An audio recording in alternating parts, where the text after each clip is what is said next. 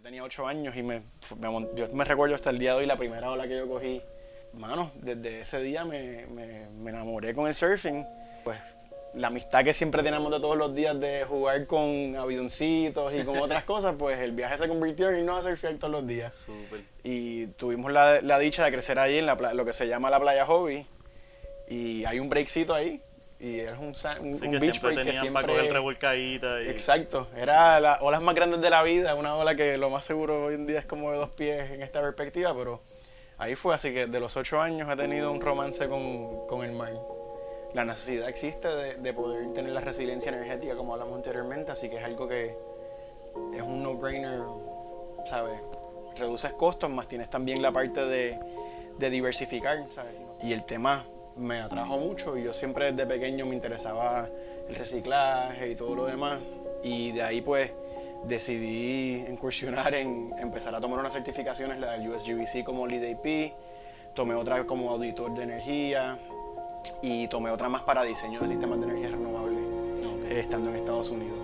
Y eso pues fue como que lo que lanzó mi carrera de, En en, ese... ese, en ese rubro de la sustentabilidad. Tú estabas varias veces desde, desde Culebra Fajardo.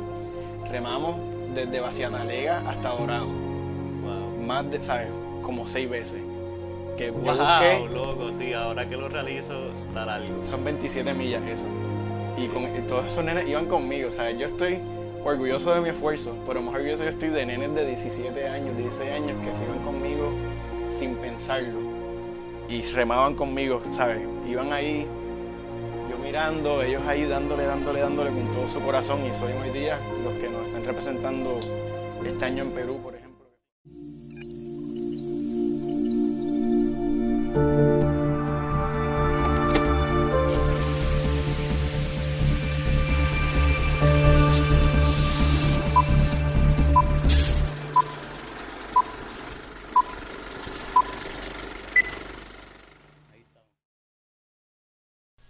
A todos, mi nombre es Ricky Muñiz y en este episodio del viaje me acompaña Jorge Quintana, un surfer y empresario boricua que, que ha estado representando y nada, este, quisiera comenzar a hablar contigo Jorge sobre en qué momento en tu carrera tú hiciste una transición y eh, enfocarte en la sustentabilidad.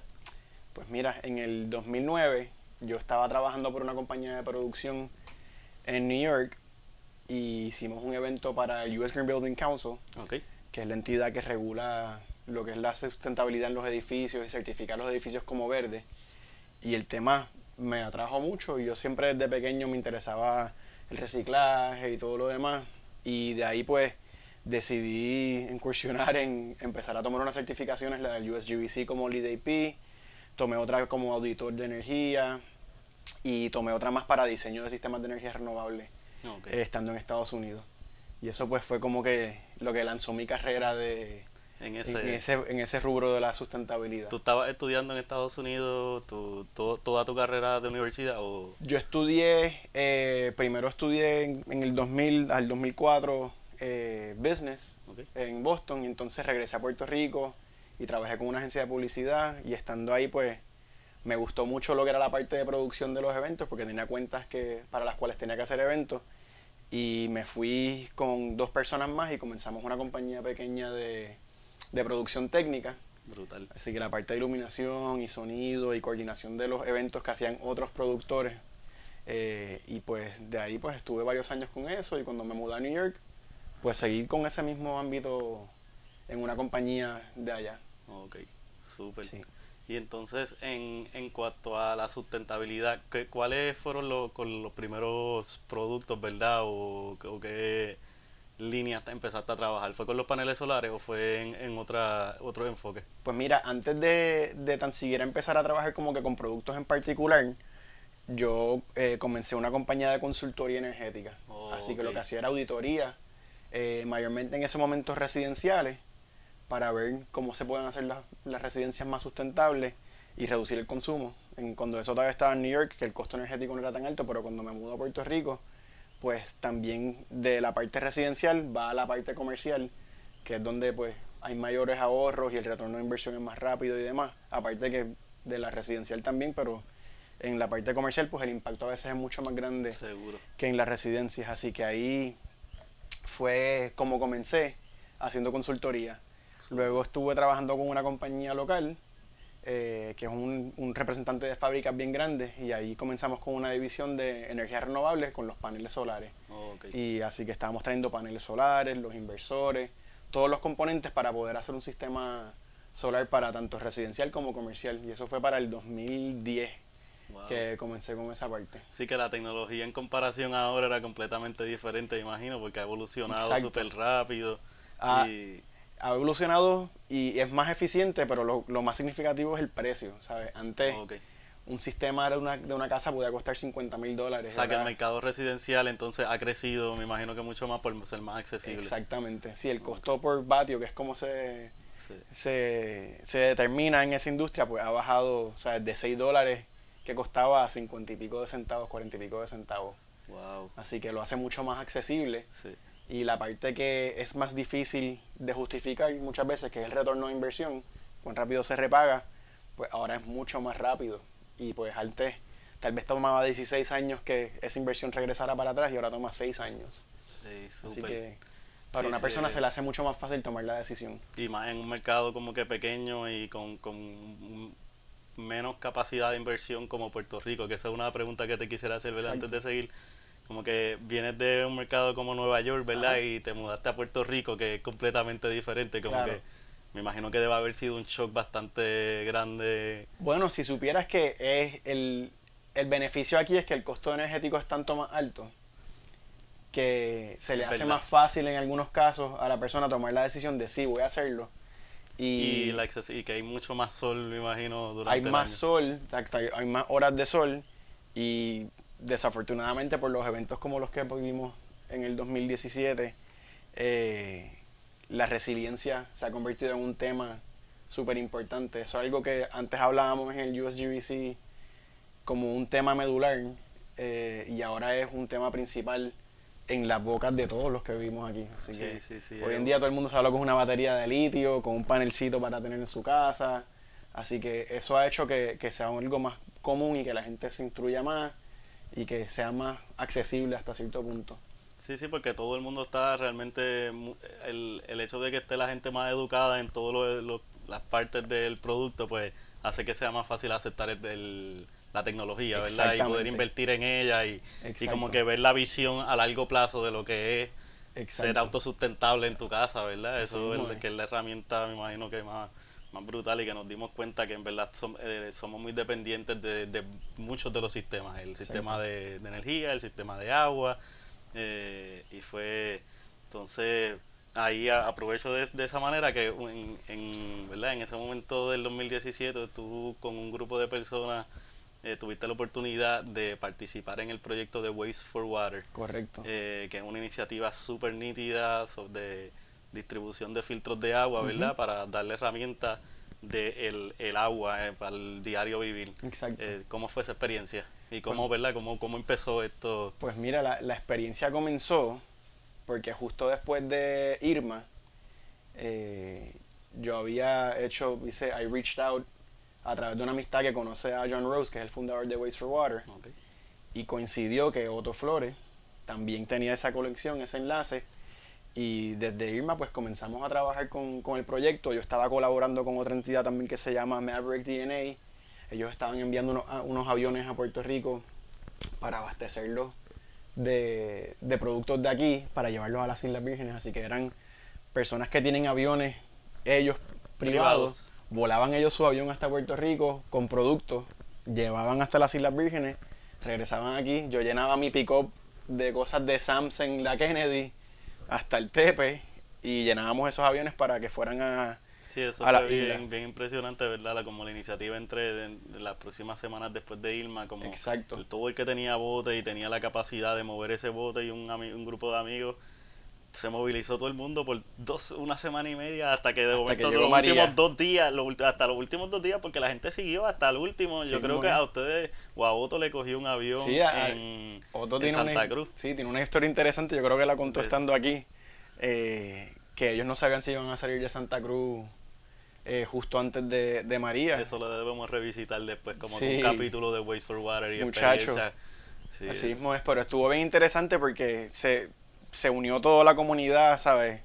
Entre todos estuvo José Pérez, que yo creo que tú lo conoces, Sí, el seguro. abogado que surfea también, Carlos González, que es una leyenda aquí de, de, de, de surfing y de también de veleros con, con los Hobbycats y demás, eh, Fico Bolívar, que es otro surfer también de, de la comunidad y pues entre fuerzas como las que tú estabas haciendo también, todos queríamos ayudar, así que estuvimos, y se me olvida un par de gente de seguro eh, que nos ayudaron también, pero hicimos una, como un ejército pequeño, vinieron las personas de afuera también y nos ayudaron y nosotros terminamos repartiendo sobre 9.000 filtros en Puerto Rico nada más.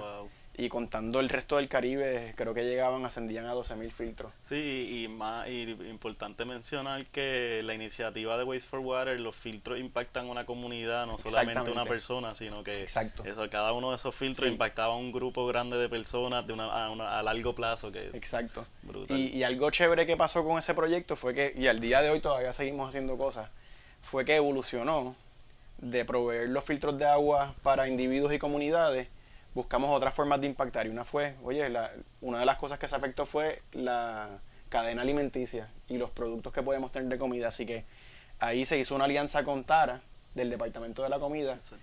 y se identificaron 25 fincas en las que hemos hecho hasta ahora, en las que se pusieron unos sistemas de colección de agua, con un, o sea, el techo se construyó con su tanque de agua y su filtro, cosa de que pudiesen mantenerse regando Sí, sí, para eh, que el, el source de comida siga accesible. exactamente. Brutal, qué Exactamente. nítido. Así que eso fue algo que, que al día de hoy seguimos haciendo. Ahora estamos en otra fase más para poner unos sistemas solares en algunos, algunos espacios también. Ok, sí, eso quería retomar un poquito, como que aprovechar en este momento, porque yo sé que ya en este momento ya tú estabas trabajando, si no me equivoco, con Tesla Ajá. o estaba en ese proceso. ¿verdad? Estaba en ese proceso, sí. Este, Desde el del año pasado estoy con Tesla, Y, desde y mayo. sí, porque como que integraron algunos power centers, ¿verdad? Sí. En, en- ese, además de estar integrando los filtros, de momento pues también tus resources de Tesla in- vinieron Exacto. en, en Eh, juego. Tesla estuvo desde antes, desde justo Wow. como un par de semanas después de la tormenta, eh, vino la compañía y se trajo la- los recursos para poder ayudar a las diferentes comunidades. Sí, y una de las primeras iniciativas fue el proyecto del hospital, ¿verdad? del Hospital El- del Niño, sí. Qué cool. Que ya esa es permanente, esa está Esa es instalada permanente. ya con unos Power Packs, que es el producto Y- que va ahí, que es Y comercial. que otra, eso están trabajando mucha, ¿verdad? Y Sí, una aquí- presencia. Sí, la- la- al igual que, que nosotros, ¿sabes? La, la necesidad existe de, de poder tener la resiliencia energética como hablamos anteriormente, así que es algo que es un no-brainer, ¿sabes? Reduces costos, más tienes también la parte de, de diversificar, ¿sabes? No sé si te recuerdas que como un mes después de María, aquí había, se veía el smog. O sea, desde casa yo vivo en un apartamento Sí. y se veía esa cobertura así como cuando vas a... La, la cantidad de consumo de diésel y de gasolina que estaba viendo eh, y de todas las plantas prendidas se notaba en el día a día como una contaminación que no es normal en Puerto Rico. Exactamente. Y entonces, ¿Verdad? pues, todo lo que podamos hacer por cambiar en la parte de la resiliencia de depender 100% de algo que sea de, de, fuer- de- de fuentes fósiles a algo renovable, como solar o eólico con batería, que pueda reducir el la cantidad de, combustible que estás consumiendo, pues, es algo que nos va a ayudar. Sí, e- eólico es de con energía Con viento, generada con el viento, correcto, exactamente, sí, sí. sí. Este, súper, sí, mano, eso es lo que nos deberíamos, y más que en, en una región tropical como estamos nosotros, que tenemos el beneficio de que gran parte del año tenemos sol, tenemos el abanico prendido y, y en verdad, mano, sí, pues yo No, creo y- que la, para la próxima situación, y yo creo que sí, yo conozco muchas personas de edad mayor, de edad avanzada, que quizás son los que a veces como pues no conocen la tecnología, o Ujú. se resisten un poquito más. Yo conozco muchas personas de, de edad avanzada que han hecho inversión en, en, en energía solar y en, y en recoger el agua de la lluvia para su casa, porque en verdad Sí. el shock fue, Súper fue fuerte. serio. Sí, No, y, y, pues to- pudiésemos haber tenido todos una planta, pero no había suficiente esto de petróleo. sí, sí, no, no, es, no es la mejor inversión. Quizás es, es una, es, un- es algo que, que como secundario, porque en verdad pues nosotros sí podríamos generar suficiente con el sol y, Exacto. y, y estar abastacidos de ahí. Sí. Entonces, tú eres surfer, Ajá. eso compartimos, ¿verdad? Sí es. Este, ¿En qué momento eh, o qué personas te influenciaron a ti Ajá. para comenzar, ¿verdad? En el surfing, que yo pienso que nosotros como surfer, pues esa, eso te conecta mucho a la naturaleza. Yo imagino que eso tiene que haber influenciado en tu decisión de, ¿verdad? De, de, tener la sustentabilidad y esta, y esta conciencia en tu diario vivir. Pues ¿En qué momento empezaste? Hay dos, yo desde pequeño siempre me gustaba el mar porque crecí cerca del mar. Pero hay dos personas bien importantes. Uno es Chino Saldaña y el otro es mi cuñado, Francisco Silva, Sony. Eh, pues vivíamos todos en Isla Verde, en el condominio Villas del Mar. Y pues yo me recuerdo verlos a ellos que salen con sus tablas de surfear. Yo era un grummet de 7 años. Y un día me dicen, vente, que vamos para la playa. Yo tenía 8 años y me, yo me recuerdo hasta el día de hoy la primera ola que yo cogí. Era una tabla que era Cristal Graffiti, era la marca. Yo no sé, ni, nunca he podido encontrar esa marca más nunca en mi vida. A mí me pasa lo mismo con la que... Pues, mano, desde ese día me, me, me enamoré con el surfing y en el mismo edificio crecí con otro muchacho que se llama Jan Navarro, que no sé si conoces, es un surfer súper talentoso. Súper. Eh, y los dos pues como que fuimos por esa vertiente juntos. Chino me regaló una tabla, a Jan también le regalaron una tabla, Chino o Sony, no me recuerdo bien quién fue. Y pues la amistad que siempre tenemos de todos los días de jugar con avidoncitos y con otras cosas, pues el viaje se convirtió en irnos a surfear todos los días. Y tuvimos la, la, dicha de crecer ahí en la, lo que se llama la playa hobby. Y hay un breakcito ahí. Y es un, un, que beach break que siempre... para coger revolcadita. Y... Exacto. Era las olas más grandes de la vida. Una ola que lo más seguro hoy en día es como de dos pies en esta perspectiva, pero ahí fue. Así que de los ocho años he tenido un romance con, con el mar. Brutal. Sí. Yo, yo me acuerdo, yo si no me equivoco, cuando yo, de así de que te recuerdo que yo primera vez te conocí, fue con, a través de Carlos González, no, bueno, no a través de él, pero yo sé que pues tú estabas en el grupo con él, este, que yo pues cuando empiezo a longboardear pues lo conozco en Pinegrove y eso, pero fue en el, uno de los contests de la 8 que, que, hubo que estuvo súper clásico, sí, mano. Sí. ¿En qué momento empezaste acá a longboardear? ¿Llevabas tiempo ya longboardeando? Como que... Pues mira, cuando, cuando yo tenía como 13 años, hay otra persona que influye mucho en mi vida en lo que es el, el surfing y demás, que se llama Stephen Rivera. Okay. Él tiene una tienda que se llama Wave Rider. Brutal. En Isla Verde, que hoy es donde está el Ceviche House hoy día. Y pues yo era el, el el shop grum, ¿no? Me pasaba ahí todo el tiempo hasta que un día me, me dijo, mira, pues dale, ponte a trabajar. Y me recuerdo, ¿sabes? Haciendo cosas en la tienda.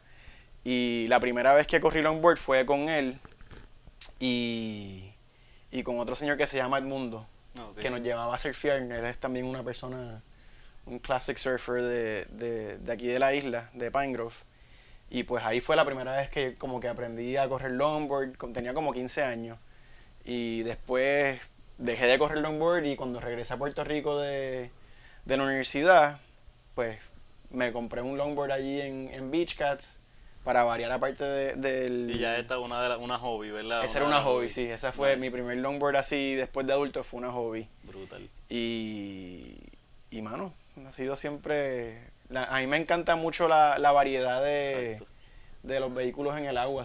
por, eso te, por eso te hago la pregunta, ¿verdad? Porque pues me imagino, me imaginé que había empezado, ¿verdad? En fiches o en tabla corta.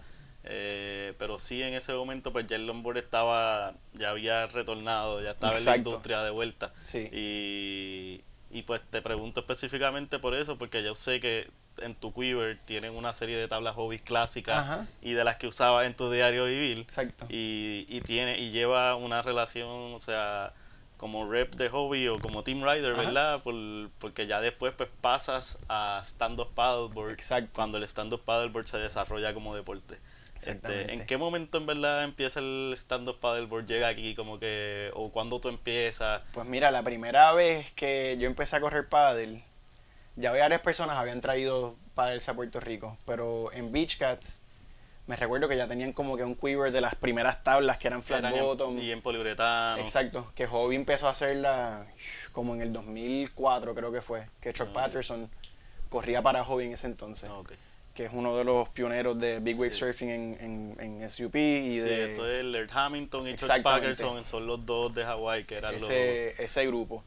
Y entonces pues me recuerdo que en uno de los viajes de cuando viví en New York vine a Puerto Rico los muchachos hicieron una competencia de pádel que era fue súper interesante porque salimos desde el último trolley y era en contra del viento hasta la boya de caballo. Wow. Que eso hoy en día es Sí, unheard of eso porque, es lo que... eh, Porque así- ponerse a sufrir. Exactamente, era sufrir. sufriendo, remando un solo lado ¡ah! para después bajar downwind.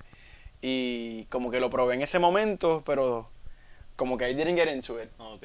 Y cuando regresé a Puerto Rico en el 2009-2010, como que ya había más fiebre de eso, ya había mucha más eh, gente corriendo pádel, estaba ya el Padel Royal, que era un evento muy importante dentro de, la, de mundialmente del pádel, porque era uno de los más grandes del mundo.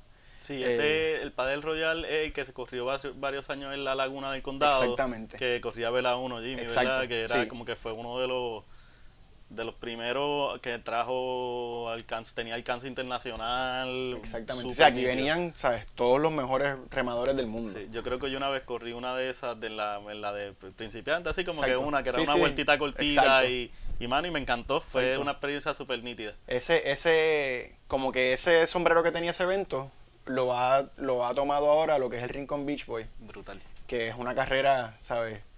De, salen la- todas las personas que uno nunca ve remando, de repente llegas ahí ese weekend y hay 400 personas en el agua para remar. Wow. que es un evento súper nítido. Sí, eso es porque es que en todo deporte la energía del grupo, de cuando hay muchas muchas personas, todas las generaciones, eso Exacto. se emociona a cualquiera, ¿verdad? Así mismo es. Y entonces, pues, Eh, una, una, una preguntita. En, ¿Hubo alguna carrera de esa, uno de los Padel Royals, uno de los Beach Boys, como que hubo una de esas en tu carrera Ajá. que fue el, el, el, el punto que cambió en tu mente, como que, wow, yo voy a empezar a viajar en esto, como que cuando... ¿Hay alguna que pueda identificar o Pues, fue gradual? manos, eh, ¿sabes? Yo, yo siempre he sido como que bastante competitivo.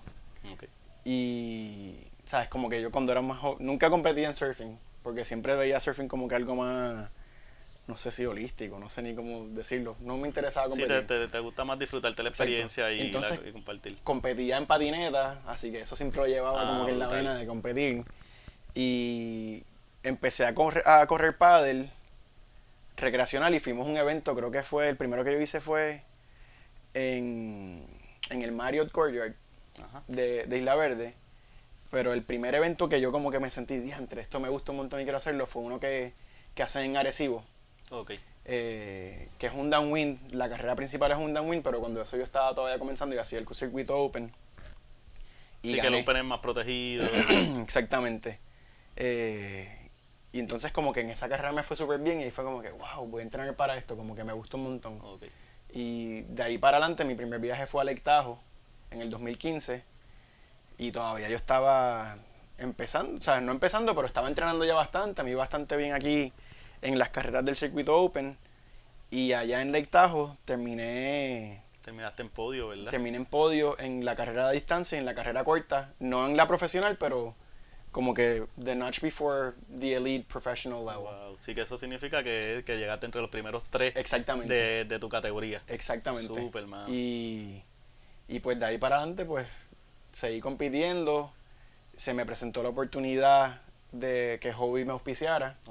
En ese momento Hobby tenía un equipo de pádel Sí, porque o sea, muy eh, eh, no importa en qué momento uno entrara aquí en Puerto Rico, como que en Puerto Rico el deporte llegó suficientemente temprano, Ajá. mientras se está desarrollando el deporte, que como que las tablas están cambiando constantemente. Sobre el equipo me imagino que es esencial para poderte keep up a nivel internacional, porque aquí también la gente estaba comprando y evolucionando entre, Sí, sí. entre las tablas locales de MHL y las tablas hobby y todas estas marcas, ¿verdad? Exacto. Llegaron tiendas. No, y como tú Creció bien dijiste, rápido este deporte. Súper rápido. Como tú dijiste ahorita, Vela 1 tenía, ¿sabes? Todo lo más nuevo lo tenía en ese momento. Sí. Hoy en día, ¿sabes? Eh, desafortunadamente ha reducido bastante. Está la gente de, de Verde Azul en, en, en Aguadilla, Supaction en San Juan, Exacto. Eh, de Subshack en, en el sur. Y pues todavía hay par de tiendas, pero en ese momento, o sea, Sí, tú entrabas a boom. Vela 1 y habían ahí 40 tablas, you name it, whatever you want, it's there. Sí, siempre hay un factor de que pues estas cosas son duraderas o hay un hay un punto en que ya todo el mundo tiene su equipo por un periodo de Exacto, tiempo. Exacto. Este, a menos que sea una persona competitiva como tú, ¿verdad? Que estabas Ujú. viajando porque además de Tahoe hiciste creo que viajes a North Carolina, Ajá, eh, hiciste varios viajes a New York City a varios eventos. exacto. Pero quiero highlight en los de Hawái, ¿verdad? En el Maui to Molokai y Molokai to Oahu, que eso es algo, eso es uno de los challenges y feats más grandes como atleta, como Waterman, ¿verdad? En, en, el mundo. Sí. Este eh, ya, ya en este momento, esto ya es más hacia 2017, ¿verdad? Eso fue en el 2017. Ya lleva varios años viajando entre estos varios eh, competencias y eventos. Regresa, hacía las, todas las competencias de aquí, ¿verdad? En Puerto Rico en estos dos años. ¿Y cómo fue esa experiencia? Que debe haber sido como que, ¿verdad? Lo más... Bueno, fue, fue súper interesante. Porque ambas carreras, la de, la de Maui a Molokai es 27 millas. Okay. Y entonces, en realidad, de esa carrera son aproximadamente como 17 millas que está en Open Ocean y después llegas a un punto que ya llegaste a Molokai y tienes que remar como 10 a 12 millas más para llegar a la meta. Y la otra... ¿Y esa estás costeando o algo así? En esa estás costeando las últimas 10 a 12 millas. Pero el, el... O sea, yo remé varias veces de Culebra a Fajardo, entrenando. Wow, ok, ok. Pues, pues, pues, vamos a hablar entonces de tu training. Allá hay la, los eventos y el training de ustedes, eh, son los los downwinds que salen por la bahía y hacen los downwinds por el morro. Tú te estabas yendo también con varios muchachos más jóvenes y eso, ¿verdad? Hacer otras más largas por ahí. Exacto. Muchas veces, eh, así que llega un momento ya que, que de convertirse en una carrera que tú tienes que operar por una hora, tu cuerpo tiene que estar operando por una hora, tienes que llegar a llegar cinco horas de estar remando, seis horas, siete horas de estar remando sin parar. Así que tú tienes que entrenar tu cuerpo a que esté físicamente listo, psicológicamente tienes que estar listo también y la nutrición es súper importante, así que todas esas cosas hay que practicarlas antes de llegar al día de la carrera. Sí, ahí se añade gear, ahí entonces lleva el camel pack, que son los bultitos que lleva agua, ¿verdad? Tienes que llevar barritas de nutrición. Yep. Este, ¿cuál ¿Cuál es el primer, la primera como que cosa que empieza quizás como que el primer weak point que la, la, la, hidratación Mano, en estas cosas? En estas cosas, si tú llevas suficiente agua, estás bien. Así que es la parte mental. Porque ya, por ejemplo, la, la, que mencionaste ahorita en New York, esa carrera es 25 millas dando la vuelta a Manhattan. Y ahí no tiene... Bueno, así que no es tanto menos que la de Hawái. No, pero entonces es en aguas planas la mayoría del tiempo, excepto en algunas áreas del East River que llegas a Hellgate, que es la convergencia ahí de, del, East River con el agua que está entrando del Long Island Sound y se forma ahí un desmadre. Eh, pero esa carrera es súper caliente, depende de la hora que la hagan, vas en contra de la corriente que puede estar a dos, tres nudos. Wow. So, es súper challenging. Y esa carrera... ¿A cuánto uno, si, si tú estás remando, ¿verdad? En una, una rega, eh, eh, como que... En, un evento... En un evento que no, no tiene la, el favor de la corriente, como que normalmente cuánto uno rema, quizás lo, 3, 4 nudos. Lo, lo, que uno rema usualmente, lo que uno trata de mantener es como 6.5 millas por hora. Ok. Eso es como que el, el ¿sabes? Wow. Sí, que una corriente de ese, de ese nivel te quita la mitad de, de la velocidad. 3 o a 2 millas por hora, así que está ahí. It's a drag. Así que en esa carrera, la peor vez que yo he terminado en mi vida una carrera fue la segunda vez que hice esa carrera, que terminé segundo detrás de, de Kaileni y un field súper duro de gente. Y terminé, ¿sabes? Las manos literalmente así. Sí, ya de la, deshidratación que tenía. Y, me, ¿sabes? me bajé de la tabla, que no podía abrir los dedos. Sí, que en eh, esas son las que mentalmente tienes que batallar bien brutal, sí, como en montañismo y todas estas cosas que es batallar a través de esa deshidratación y esos cramps y esos dolores y respirar y el, el... ¿Ha usado usabas training alterno como training de respiración, yoga? training de respiración en ese momento eh, dado las cosas que yo he hecho de freediving con Waterman Survival pues aprendí un montón de la parte de respiración.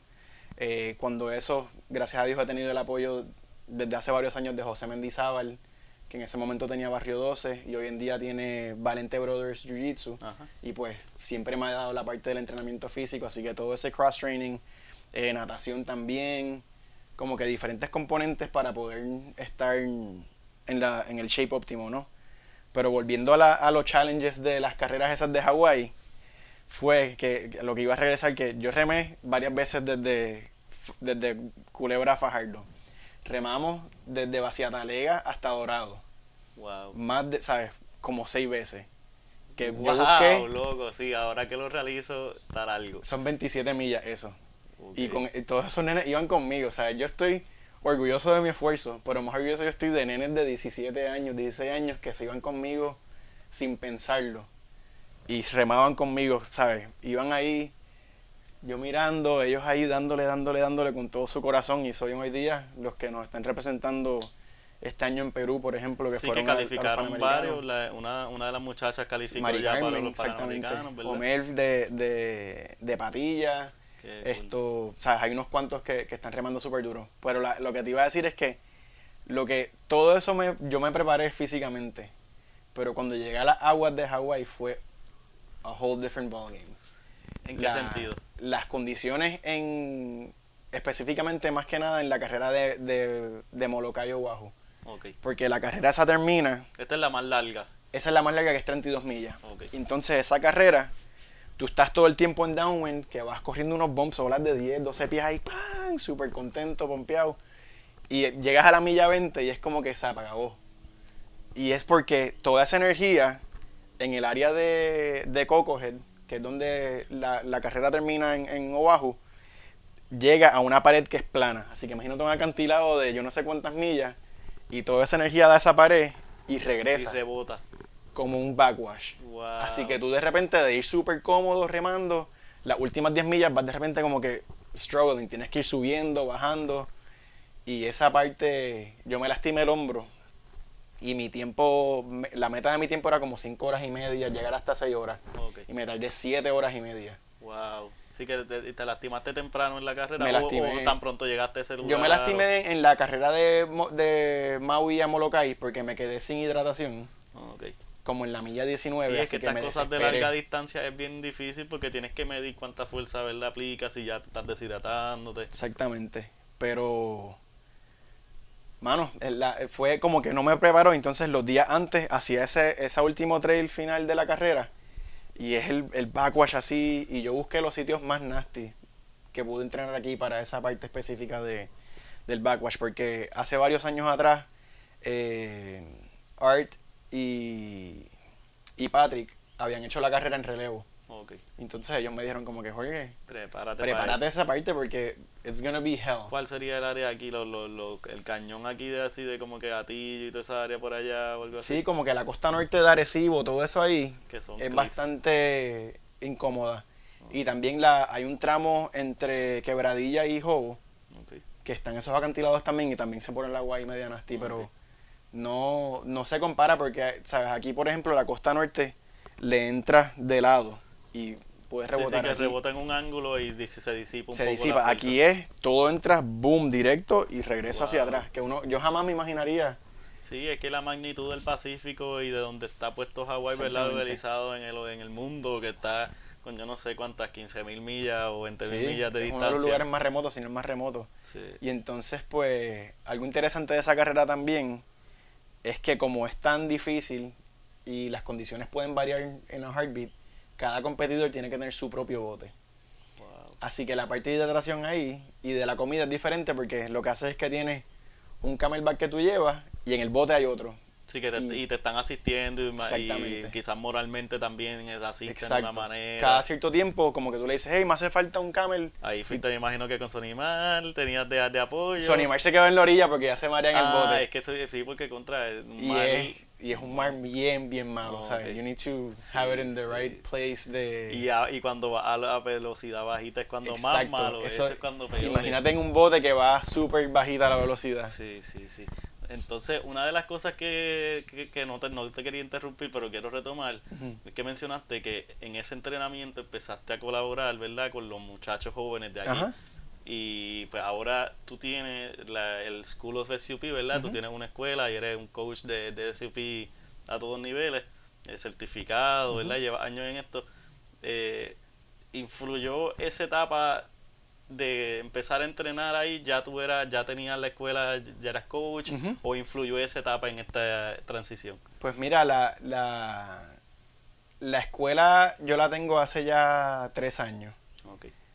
Y, y para mí, la razón principal de la escuela es porque yo siempre he tenido mentores en mi vida, en todo lo que yo he hecho. Sea profesional, sea en deporte. Y yo creo que es bien importante compartir lo que uno sabe. Y yo tengo 36 años ya, o sea, yo no puedo, yo no voy a aspirar a llegar a las Olimpiadas, pero sí tenemos un grupo de atletas en esta isla y futuros atletas que sí pueden hacer mucho por Puerto Rico. Brutal. Y, y yo entiendo que es mi responsabilidad el compartir mi conocimiento y poder ayudarlos a que maximicen su esfuerzo, maximicen su, su capacidad como atleta, que no se desmotiven, porque a veces tener esa voz de motivación es lo que te lleva. A mí me ha pasado que, ¿sabes? Llega un punto que es como que, mano, ya estoy cansado, no quiero entrenar hoy.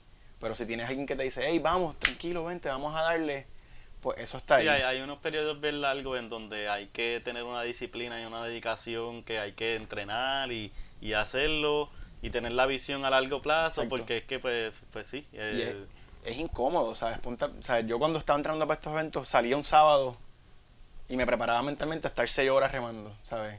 Seis horas en el agua, a pesar de que me encanta, porque yo estoy cogiendo olas y voy, ¿sabes? Me lo estoy gozando. sí, el cuerpo, su- el cuerpo lo estás poniendo en sus límites, múltiples, múltiples puntos. Exactamente. Y entonces, aparte de, de la parte de, del entrenamiento, una de las cosas que, que he tratado de hacer también es pues pasarle el conocimiento de, de cómo conseguir el apoyo de la industria. Porque a mí, a mí se, me, se me dio la bendición de que yo salí, competí, hice bien y pude conseguir auspiciadores. O sea, una tabla de pádel cuesta 3 mil pesos. Seguro. Y si yo puedo ayudar a estos atletas que están empezando a subir y que los recursos, ¿sabes?, están escasos o no puedes estar siempre buscando el último modelo de tabla, pues para mí es importante poder conectarlos con las compañías que ellos los pueden apoyar. Sí, uno de los muchachos que, que, que apoya a través de Hobby, ¿verdad? Ajá. O Hobby apoya es Dave de Armas, ¿verdad? Si no me equivoco, que es de los de la modalidad de surfing. De, su- de Subsurf, exactamente. Brutal. Sí que definitivamente ya, ya esa próxima generación tiene ese apoyo eh, de no solamente poderte tener a ti como que, que tú le, ¿verdad? Como que, que, que el- uno, uno tener una persona cercana que tiene conocimiento pues te ayuda, ¿verdad? Te asesora, pero que tú le, le has funcionado como intermediario a, la industria, porque en. Puerto Rico pues no estamos muy conectados a ella y, Sí, sí. y estos nenes están en el nivel, mano, Están en específicamente. el nivel. O sea, Dave ha salido y ha quedado súper bien rankeado en muchos eventos. Max también es otro que, que Hobby lo está apoyando y ha quedado rankeado. Eh, Ricardo Ávila también, ¿sabes? Aquí hay un montón de... Quisiera poder conseguirle auspiciadores a todos, Sí, porque sí, la realidad es. es que tienen un talento increíble y, y si se mantienen eh, motivados, van a llegar súper lejos. Y una de las cosas que yo me di cuenta, por ejemplo, cuando fui a Hawái, es que la cultura del mar está allí tan presente. O sea, tú vas a cualquier hora del día, tú vas a ver gente que tiene riggers en el carro trepado, tienen paddleboards, tienen tablas de surfear, y nosotros vivimos en una isla igual que viven ellos. Tenemos ese recurso, esa cancha igual ahí. Es, Exactamente. es cuestión de abrir la mente un poco y no solamente considerar el, los días de, de olas buenas de más de Exactamente. 5 pies, porque con tabla corta la puedes surfear, sino que salir en el longboard, remar en paddleboard. En, yo tengo un velero, a mí me gusta salir a navegar, o sea, usar la cancha, ¿verdad? En- Sí, en- de otras maneras, nadar, body surfing. Y nosotros tenemos la historia igual, lo que pasa es que no es tan conocida, pero tal vez nuestros los taínos y los caribes no vinieron desde super largas distancias, pero viajaban entre las islas. Sí, sí, que me encanoa. o sea, el conocimiento está del mar y lo tenemos en nuestras venas. sí. Así que it's a matter of de entenderlo, como siempre decimos, ¿sabes? Sí, nosotros hemos tenido la dicha de criarnos influenciados ¿verdad? por nuestros padres que nos criamos en ese environment. Exactamente. Y de haber conectado con eso en temprana edad y en verdad pues sí, implantarlo hacia otras generaciones y, y que no solamente pues que en verdad pues sí, o sea, en Puerto Rico hay que abrir un poquito y visualizar que no solamente tenemos ahí espacios para surfear y para practicar todos estos deportes, sino que la calidad de atleta y de la disciplina aquí en Puerto Rico está y han salido veleristas como Quique Figueroa, surfers profesionales de todo calibre, ¿verdad? Eh, que en- a nivel competitivo y free surfers, bodyboarders, este, que pues ya tú, tú empezaste desde temprano porque el, el paddleboard es joven Exacto. y ya tú rápido les diste como que una motivación a que mira, se puede, Exactamente. estamos haciéndolo, estamos viajando, estamos haciendo estas carreras que son un challenge y, y sigues como que entonces impartiendo ese conocimiento que está súper cool, mano. Exacto. Este, otra de las cosas que, que ha estado participando o, colaborando, ¿verdad? Con, con, el proyecto de Surfer Healing, que a mí me parece súper nítido. Eh, ya tú has ido a varios eventos de ellos, ¿verdad? En New York. Yo llevo con Surfer Healing, me vas a poner a llorar. Porque es una de las cosas que más tiene significa, ¿sabes? significa en mi vida es ese proyecto. Eh, yo llevo colaborando con Surfer Healing como desde el 2008 por ahí más o menos que a través de unas amistades de New York, eh, Joey Carey, eh, me llevaron por primera vez a uno de los eventos a colaborar y pues ahí estaba trabajando desde la orilla, ayudando. El, proyecto de Surfer Ceiling consiste, primero que nada, Exacto, para, vamos a explicarlo. Para explicar lo que es, es una entidad sin fines de lucro que fue eh, creada por Easy Patskowitz, que era un surfer profesional eh, eh, sí, y de una familia que tiene un background histórico brutal. Los, la, la familia Patskowitz son de la familia esta que es famosa porque eran unos nómadas de los 60. El papá tenía unos pensamientos bien, era un doctor, una persona bien inteligente y crió a sus hijos y a su familia viviendo en vans y viajando y experimentando la, la vida y, y, aprendiendo on the road. Exactamente. Y, y él fue surfer profesional, entonces abre esto porque creo que su hijo... Porque tiene su hijo Isaiah, que ahora mismo tiene 27 años o 26 años, es un niño con autismo. Entonces, dentro de las formas de cómo tratar de interactuar con él y ver que él estuviese más cómodo, se dio cuenta que en el agua es donde más él estaba tranquilo. Y pues lo que hacemos dentro de la entidad es que se hacen unos campamentos de un día o de dos días, dependiendo de la cantidad de volumen de personas que hayan, para llevar a niños con autismo a surfear. Entonces la entidad lo que hace es que recoge surfers de todo el mundo, eh, surfers profesionales, como surfers eh, de las comunidades locales, y llevamos a estos niños por un día a practicar el deporte del surfing. Sí, es la experiencia de surfing asistido. Exactamente. Que, a través de un surfer que tiene la experiencia y es cómodo, pues te ayuda a experimentarlo, ¿verdad? Y a sentirte cómodo en Exactamente. O sea, que tu primera vez entonces fue a través de estar como como voluntario en, en eventos de New York. No, no, surfeando todavía. No surfeando todavía. Ok. Entonces, después cuando regresó acá a Puerto Rico, pues Surfer Ceiling hacía un evento antes en Hobo y ahí pues me conectó con Pito Rodríguez, que es uno, de los surfers legendarios de, de Surfer Ceiling, todo el mundo lo conoce y conocen eh, de, nosotros a través de él y de Raúl también, que ahora vive en Florida. Eh, y entonces pues de ahí me conecto y empiezo a viajar con ellos.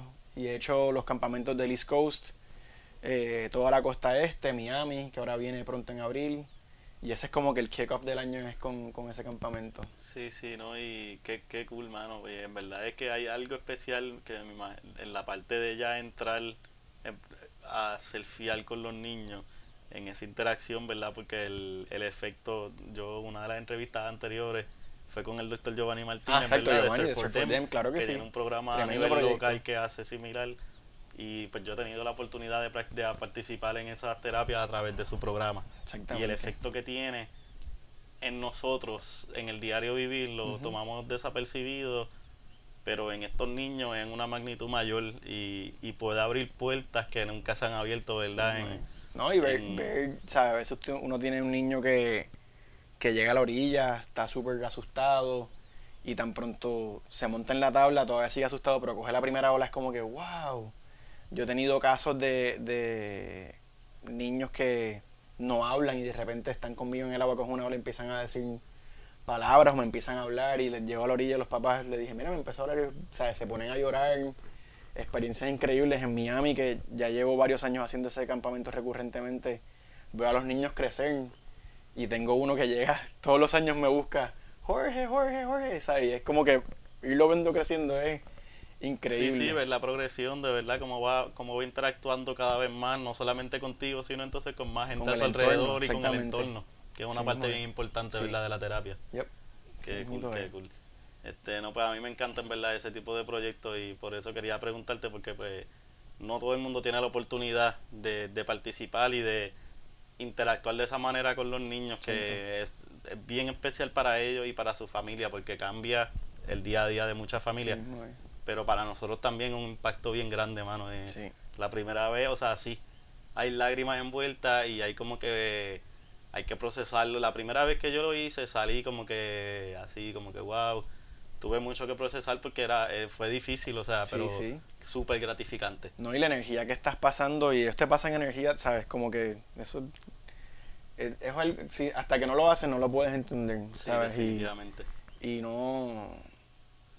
Ya, si la gente tiene oportunidad de ir aquí con Giovanni y colaborar, aunque sea en la orilla, ayudando a poner salvavidas, ¿sabes? Es algo que es una bendición. Un- Uno los ayuda, pero yo siento que, que recibo tanto más de, de lo que estoy haciendo con ellos y poder compartir algo que, como tú estabas diciendo a veces, nosotros ya estamos tan acostumbrados que you take it for granted sometimes. Y, y que, que tú veas cómo esa- esos niños reaccionan y, y los padres reaccionan. Y como all a largo plazo, sí, una parte a largo plazo también, como tú ves que esos padres después, pues ya de momento, pues nunca eran de la playa, pero ahora la playa Exactamente. es, es- es un sitio que sí, que van recurrentemente porque ven el efecto. Porque pues hay un intercambio entre persona y persona, hay un intercambio entre el agua, es, es- mágico, es bastante mágico. Y, y si el que puede experimentar ese o otros proyectos similares, porque hay mucha gente haciendo cosas Exacto. bien grandes para la naturaleza, ¿verdad? Y para el, el ser humano, pues a- traten de interactuar con esos proyectos. Porque y en esa línea quiero seguir como que em, hablamos ya un poquito de tu enfoque, ¿verdad? Y tu interés por la sustentabilidad y, ¿verdad? y la conciencia social y del medio ambiente. Estamos ahora tocando este tema, ¿verdad? Sobre los niños, ¿verdad? Y ayudar y aportar a la... No solamente en tu escuela de SUP, sino en proyectos como Surfer Healing, como que aportar a generaciones más jóvenes o ayudar a otras personas. Ujú. Em, una de las cosas que estás trabajando ahora también con un grupo de personas es el Puerto Rico Outdoors.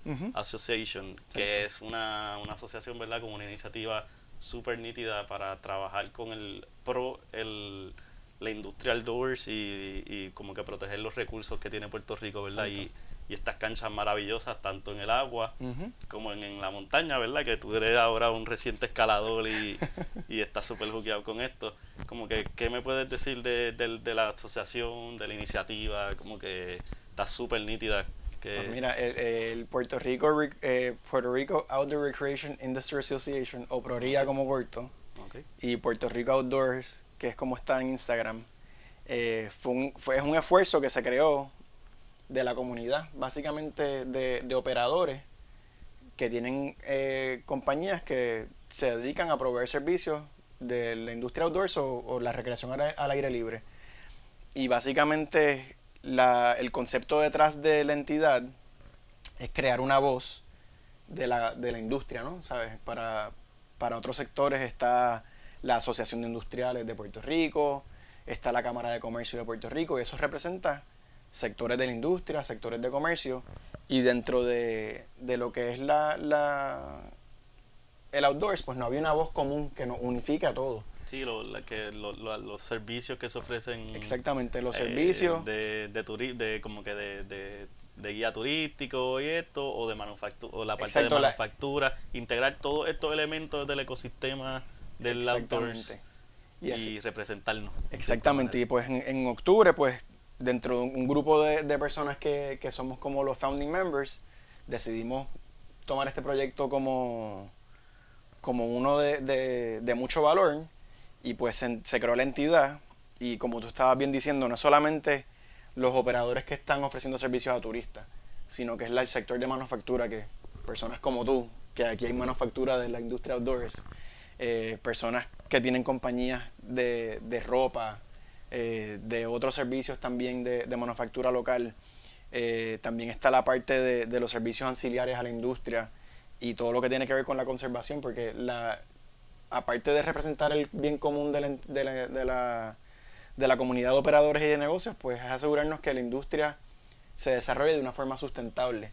Así que buscar cómo proteger los recursos que tenemos, de los cuales todos gozamos, porque al final del día, si la playa donde tú estás yendo se vuelve un chiquero y hay un revolú, de basura, no vas a poder disfrutarla. Lo mismo pasa si en un río más arriba están tirando basura, eso llega hasta la costa.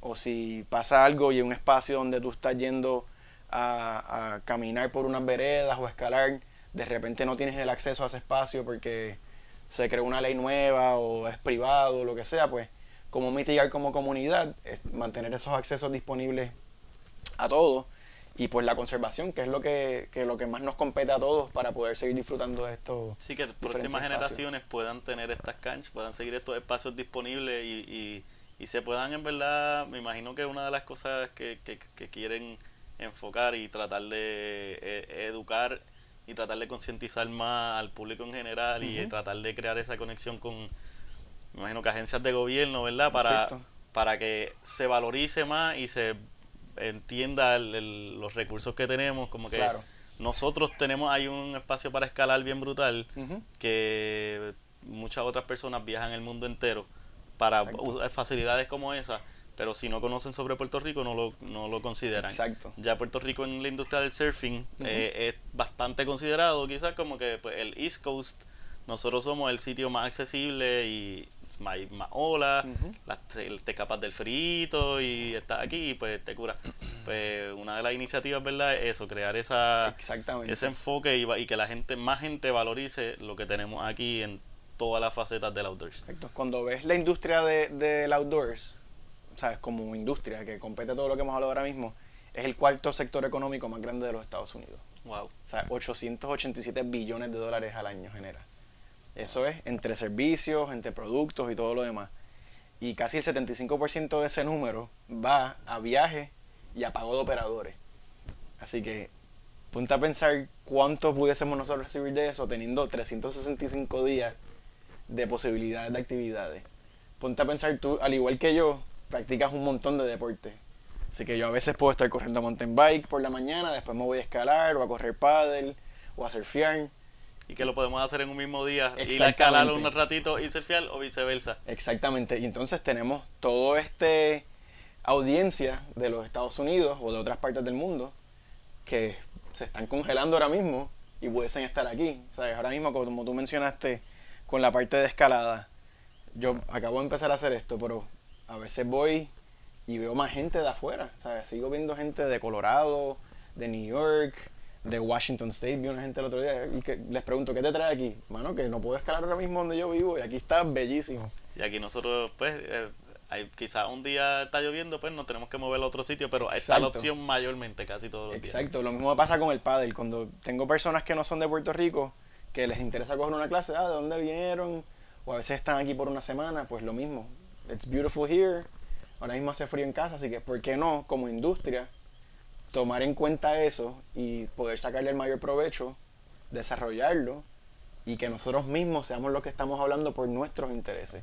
Que no sea un tercero que está tratando de, desarrollarlo sin que sea el bien común lo que se está tomando en consideración. Sí, entonces eso, eso yo pienso que una de las cosas claves que hay que enfatizar es que la idea del Puerto Rico Outdoor Recreation Association, Industry, Industry Association, eh, la iniciativa es que está, está representada por los pilares de, de la industria. Exactamente. Ahí, ahí va a estar representada por surfers, escaladores, guías turísticos, eh, personas de manufactura, así como yo que fabrico tablas de surfing, Eduardo que fabrica sillas de playa a nivel local y con productos eh, materiales locales.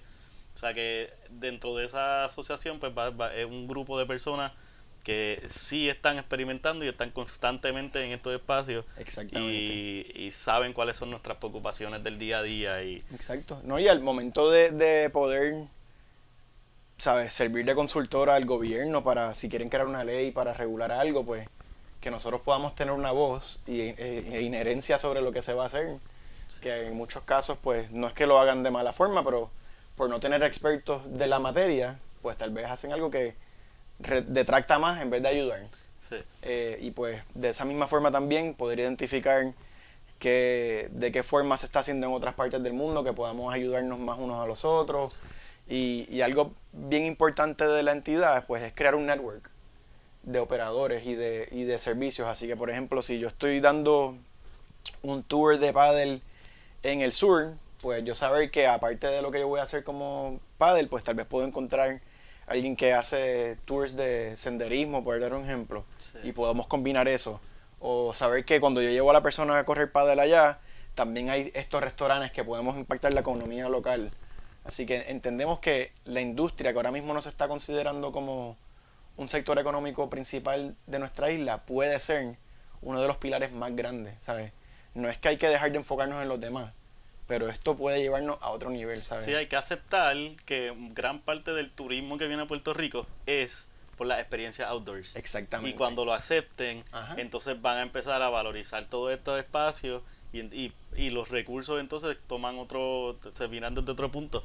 Y entonces sí hay que conservar las montañas, sí hay que conservar espacios como Playuela y la selva en Luquillo, porque esas son los, los atractivos. A eso es que vienen. Esas son las cosas que ya no quedan en otra isla o en otros espacios que nosotros tenemos la dicha de, disfrutar de ellos en Hacen el día falta día. los edificios y el cemento, pero la gente viene a buscar el verdor y la naturaleza. Sí, sí, sí. no. este, súper, hermano. En verdad, yo los felicito y les agradezco, ¿verdad? Al grupo entero por la iniciativa, porque definitivamente, no necesariamente, pues, pues nada, sea lo que sea, eh, hay una desconexión entre la industria y, y, la, y la- las agencias, ¿verdad? Que, que, que hacen la, la mayor promoción y esto. Y no necesariamente son en- intenciones negativas, sino Claro. es, es que no está esa conexión y desconocen de todo esto y ustedes están funcionando como esa plataforma, van a crear el networking y les van a brindar esta información que de momento un anuncio que normalmente, si anuncio repetitivo se usa el surfing o la montaña, pues ahora se puede usar el cañonismo, Exacto. el senderismo, el- la escalada, el paddleboard y todas estas otras actividades que practicamos y tenemos atletas súper de calibre, en verdad. Así y como lo dice, ¿sabes? Cuando hemos tenido estas reuniones con diferentes entidades, sean del sector público o privado, cuando les enseñamos lo que se hace aquí, dicen como que yo no sabía que aquí se hacían estos deportes, ¿sabes? yo no sabía que aquí se escalaba, yo no sabía que aquí hay paracaidismo, no Sí, sabía que es aquí hay recurrente, es unos recurrente, de impresionante. Por, por eso lo mencioné, porque es recurrente de momento, pues nosotros tenemos la dicha de que sí entre nuestros amigos sabemos que hay mountain bike porque tú practicas mountain bike, tú has Ajá. venido de patineta, tú sabes que hay skate parks, esto, lo otro. Pero nos, nos seguimos tocan, topando con gente que desconoce de que, ah, pues yo pensaba que solamente hacían los ríos, no, no hacían escalada y esto y lo otro y lo otro. Exacto. Este, así que pues sí, la labor que se está haciendo es brutal y necesaria. Así Exacto. que les felicito otra vez. Gracias, gracias. Este, entonces nada, para ir ya terminando, la próxima cosa que tenía en mente que quería conversar contigo es que en el 2018, eh, si acaso me corriges, pero fuiste re- de- reconocido, ¿verdad? Como entre los 40 empresarios destacados, como uno de los destacados empresarios en Ajá. Puerto Rico under 40s, ¿verdad? Ajá. Jóvenes Sí. relativamente. Eh, tú trabajas, ¿verdad? Con Tesla, que es una compañía reconocida internacionalmente, súper innovadora. Este, tú como empresario, ¿verdad? Co- Como, que todos estos proyectos, todas estas visiones, ¿qué más podemos esperar, ¿verdad? De, de ti en los próximos años que estás planeando. Como que Pues mira, esto te estás enfocando bien duro en esto de Puerto Rico Outdoors, ¿verdad? Creo. ahora mismo le estoy, sabes, obviamente pues mi enfoque es eh, la sustentabilidad y mi trabajo del día a día, pero también creo que, que con, con, con mi enfoque o con mi pasión por el outdoors, siento que este proyecto puede ser algo que va a beneficiarnos. Al igual que confío tanto en que el futuro energético tiene mucho que ver con lo que pasa en nuestra isla, entiendo que este sector económico tiene mucho que ver con lo que puede pasar en nuestra isla. Súper. Y pues por eso le estoy dedicando tiempo al proyecto, porque veo que es algo que nos va a ayudar a la conservación y preservación de los espacios, a que nos sigamos destacando como atletas dentro y fuera de Puerto Rico, y que futuras generaciones puedan seguir disfrutando de lo que tanto nos apasiona hacer, y que la economía de Puerto Rico se pueda beneficiar. Así que veo que hay muchos componentes que son de importancia para el futuro de nuestra isla eh, que por eso es que le estoy dedicando tiempo a este proyecto junto a otros grupos de personas que ven lo mismo que, que yo veo y que todos tenemos un, un bien común como enfoque y meta final y estamos trabajando todos para que todos se puedan beneficiar. Eh, y pues por eso es que le estoy dando tanto tiempo a eso. Y pues dentro del trabajo pues que sigamos por un camino sustentable, que sigamos moviéndonos hacia lo que hoy llamamos energía alterna, Dios mediante en un futuro va a ser la energía y las demás fósiles serán la alterna. Que. ¿Qué tú le recomiendas a jóvenes surfers o paddleboarders o que quieren verla aspirar como que o a nivel empresarial en Puerto Rico en este momento? Como que, que, para, unas palabras de, de, verdad, de motivación para esa generación próxima. Pues mira, como, como atleta eh, y como profesional, una de las cosas más importantes, pienso yo que es, no es necesariamente que tengas una meta siempre como que ahí, que es la que tienes que seguir, porque eso va a variar. Eh, pero que tengas un enfoque y que el trabajo hay que hacerlo. ¿Sabes? A veces uno no tiene ganas o prefieres hacer otra cosa, pero el trabajo hay que hacerlo. Y especialmente en la parte de... No es ni especialmente en las dos, ¿sabes? Tanto como profesional como atleta hay que... Si tú quieres llegar a un lugar, pues tienes que dar el tiempo, darle el trabajo y no frustrarte. Porque tú puedes tener nueve años de porquería, que no llegas a ningún lado y de repente ese último, ese décimo año es el que te cambia la vida. Y para mí eso es algo importante y, hablamos de la resiliencia energética, pero la resiliencia individual es bien importante también. Y saber cómo uno mantenerse en los momentos difíciles y en los momentos buenos, ¿sabes? Siempre van a verlo.